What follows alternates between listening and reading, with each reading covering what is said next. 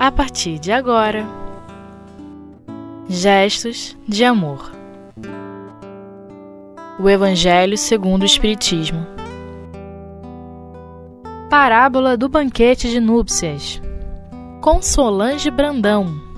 Queridos amigos, vamos hoje estudar, continuar o estudo de O Evangelho segundo o Espiritismo em seu capítulo 18, muitos os chamados e poucos os escolhidos.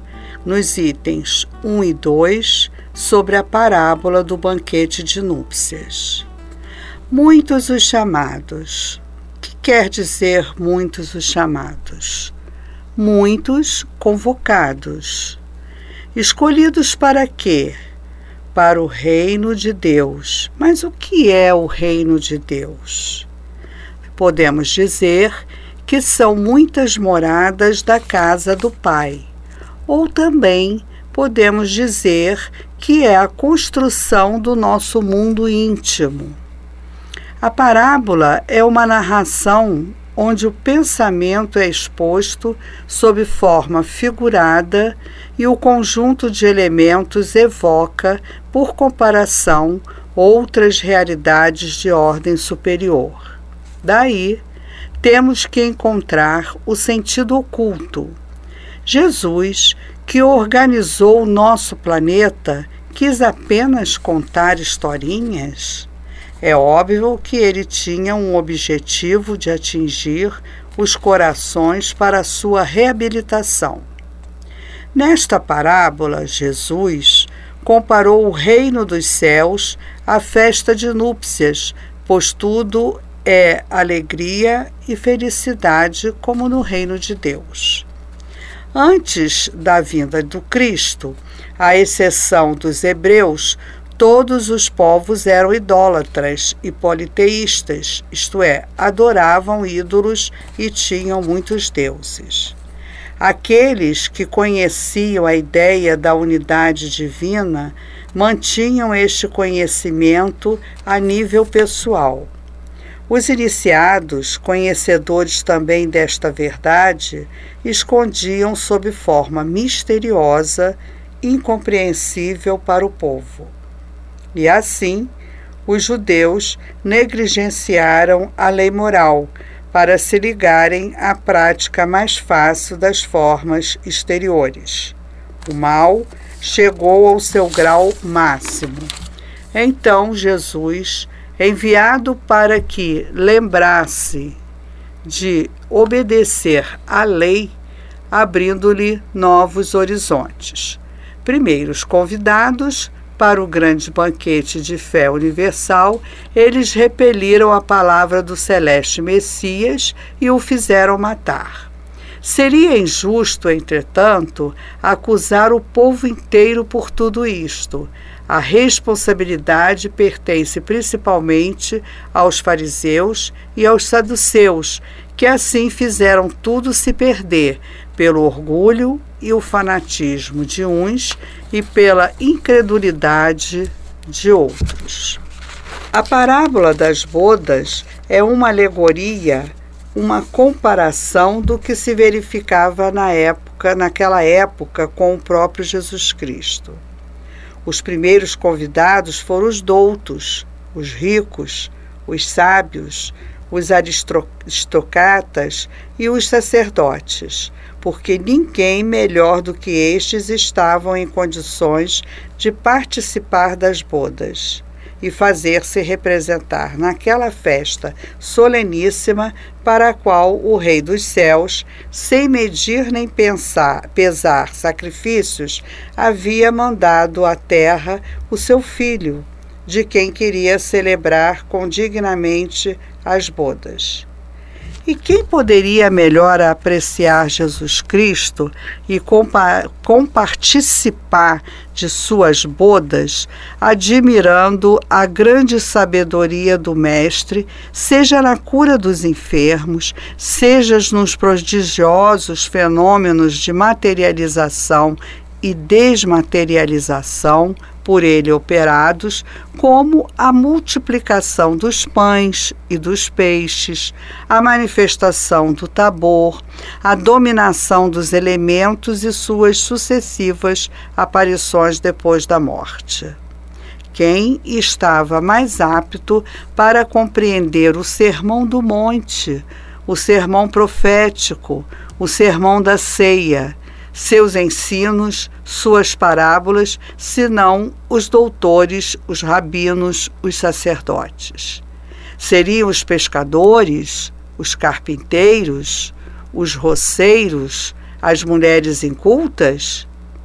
Infelizmente, porém, o que aconteceu ontem é o que acontece hoje. Esta gente, toda ela se dá por escusada. Uns porque têm de tratar do seu campo, outros do seu negócio, outros ainda há, como acontece com o sacerdócio romano e protestante, que agarram os servos encarregados do convite, ultrajam-nos e, se os não matam, é porque temem o Código Penal que vigora na época nova em que nos achamos. Que fará o Senhor desta gente que não quer ouvir o seu chamamento, nem aquecer aos seus reiterados convites? Quem é o culpado ou quem são os culpados de estarem atualmente festejando as bodas indivíduos sem competência nenhuma para a execução dessa tarefa? Quais são os responsáveis por haverem tomado lugar na mesa do banquete até pessoas sem o traje nupcial, sem a veste apropriada para tal cerimônia? Leiam a parábola das bodas, os senhores, que andam transviando seus ouvintes e ledores, com uma ciência sem base e uma religião toda materjal, sem provas, sem fatos, sem raciocínio.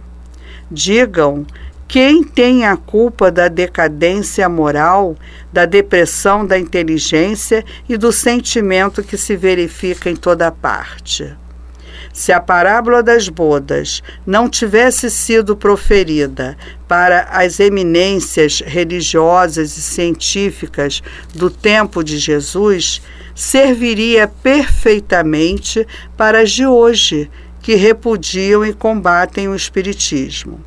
Entretanto, o fato é que os indoutos, os pequenos, os humildes de hoje, como os indoutos e humildes de ontem, estão levando de vencida toda essa pleiade de sábios e potentosos, e mesmo sem letras, sem representação e sem veste, auxiliado pelos poderes do alto, estão concorrendo eficazmente para que as bodas sejam bem festejadas e concorridas.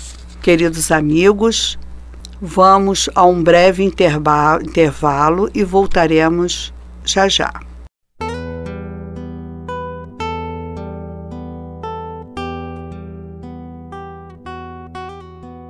Gestos de amor. O Evangelho segundo o Espiritismo. Queridos amigos, continuando o nosso estudo do capítulo 18, nos seus itens 1 e 2, sobre a parábola do banquete de núpcias do Evangelho segundo o Espiritismo, vamos então fazer a análise desta parábola com as palavras do nosso querido Espírito Públio, que diz assim: Entendida a noção moral da passagem evangélica, constata-se que a ninguém é vedado o convite de participar do conclave excelso na transformação do ambiente terreno. Todos são convidados indistintamente, sem predileção, sem restrição, sem partidarismo. No entanto, Ainda que se sintam favorecidos pelo convite, alguns dos que se acham integrados na expectativa do festim imaginam que o fato especial do convite que lhes chega os dispensa de trajarem-se devidamente para participar da comemoração espiritual. A condição de ser escolhido no certame elevado do espírito não depende dos humores do dono da festa, das tendências mais ou menos amistosas, da existência de grau de parentesco. O convite é para todos e para qualquer um. No entanto, para ser eleito, escolhido, importa que o candidato se revista da veste nupcial coisa que somente o próprio convidado é capaz de fazer, se o desejar. Assim, permanece na vontade daquele que foi convidado comportar-se com, como aquele que haverá de ser escolhido por estar agindo dentro daqueles padrões que são a expressão da elevação do espírito, da lucidez da alma, da capacidade de compreender às exigências superiores de uma vida de tarefa no bem e no amor ao próximo. Se é verdade que a todos é muito agradável receber o convite, poder-se-á perceber que a muito poucos é prazeroso comportar-se de tal maneira que lhes possa resultar da eleição ou aceitação plena. Todos queremos entrar na festa para usufruir de seus benefícios, sem pagarmos o devido preço nem nos trajarmos com o esmero que se espera de cada um dos convidados. Ser repelido, no entanto, não é efeito da intransigência do dono da festa, e sim da ousadia do penetra, da falta de caráter do aproveitador da insinceridade daquele que desejava estar próximo dos favores divinos sem momento algum, sem em momento algum desejar fazer jus à sua partilha efetiva. Assim, lembremos-nos de que não será Deus ou algum anjo seu emissário que irá nos receber como os eleitos da vida. Ao contrário, se emitem o convite, a escolha cabe a cada um de nós que poderemos aceitá-lo e agir como repeli-lo, recusando os esforços que nos permitiriam trajar a veste nupcial adequada ao banquete das bênçãos. Nossa exclusão de tal reunião não será ato de intransigência do dono da festa, será fruto do mesmo descaso e irreverência que nós engendramos a prejuízo de nosso futuro. É culpa de cada um não estar revestido da veste nupcial no momento em que a escolha divina ocorrer e estiver nos avaliando. Somos nós quem nos escolhemos ou quem nos colocamos à margem das escolhas já não há mais a intervenção das instâncias políticas mundanas. Se não trajarmos a roupa moral indispensável, poderemos até nos julgarmos dignos de comparecer à festa, mas invariavelmente dela seremos excluídos por não termos tido o mérito mínimo necessário para ali pleitear qualquer coisa. Deus continua chamando a todos, através das diversas formas de atuar na vida, nos caminhos variados em que a mensagem do amor pode ser vivenciada.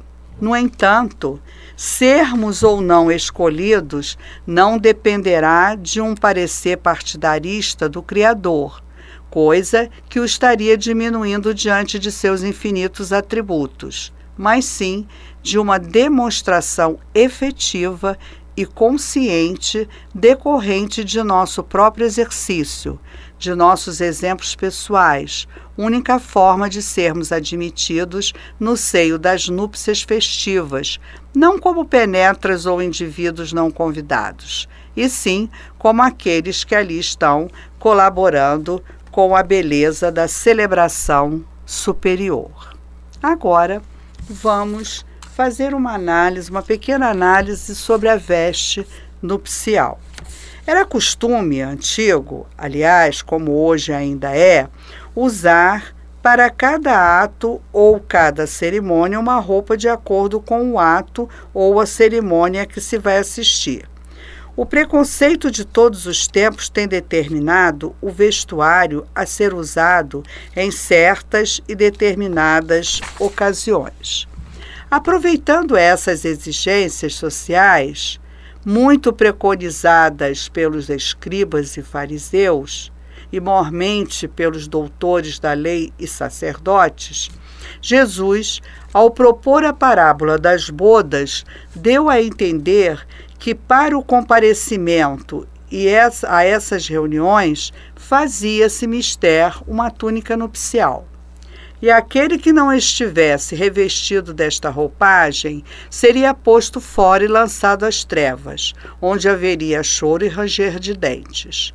Naturalmente, por haverem esbanjado tanto dinheiro em coisas de nenhum valor, de preferência a túnica de núpcias, bem assim por terem perdido tempo em coisas inúteis, em vez de tecerem como deviam a túnica para comparecer às bodas.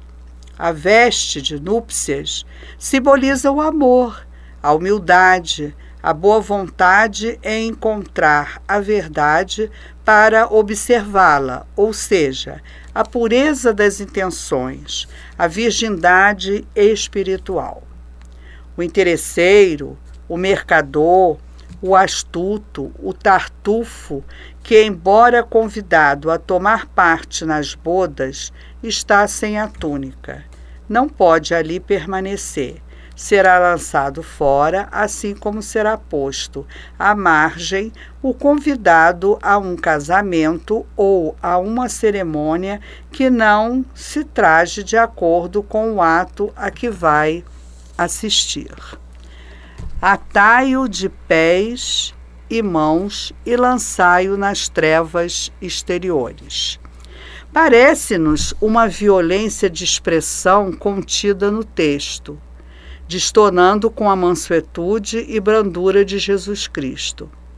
A linguagem usada é uma consequência do espírito violento do judeu da época, ainda vinculado às formas fortes e empregadas por Moisés 20 séculos antes. Muitos judeus contemporâneos do Mestre Nazareno ainda não compreendiam outra maneira de comunicação senão a violência. O direito da força prevalecia sobre a força do direito. O compromisso é nosso. Nós que já somos convidados temos que nos candidatar a sermos escolhidos Somos responsáveis pelo que plantamos a cada dia de nossa vida na construção do nosso futuro.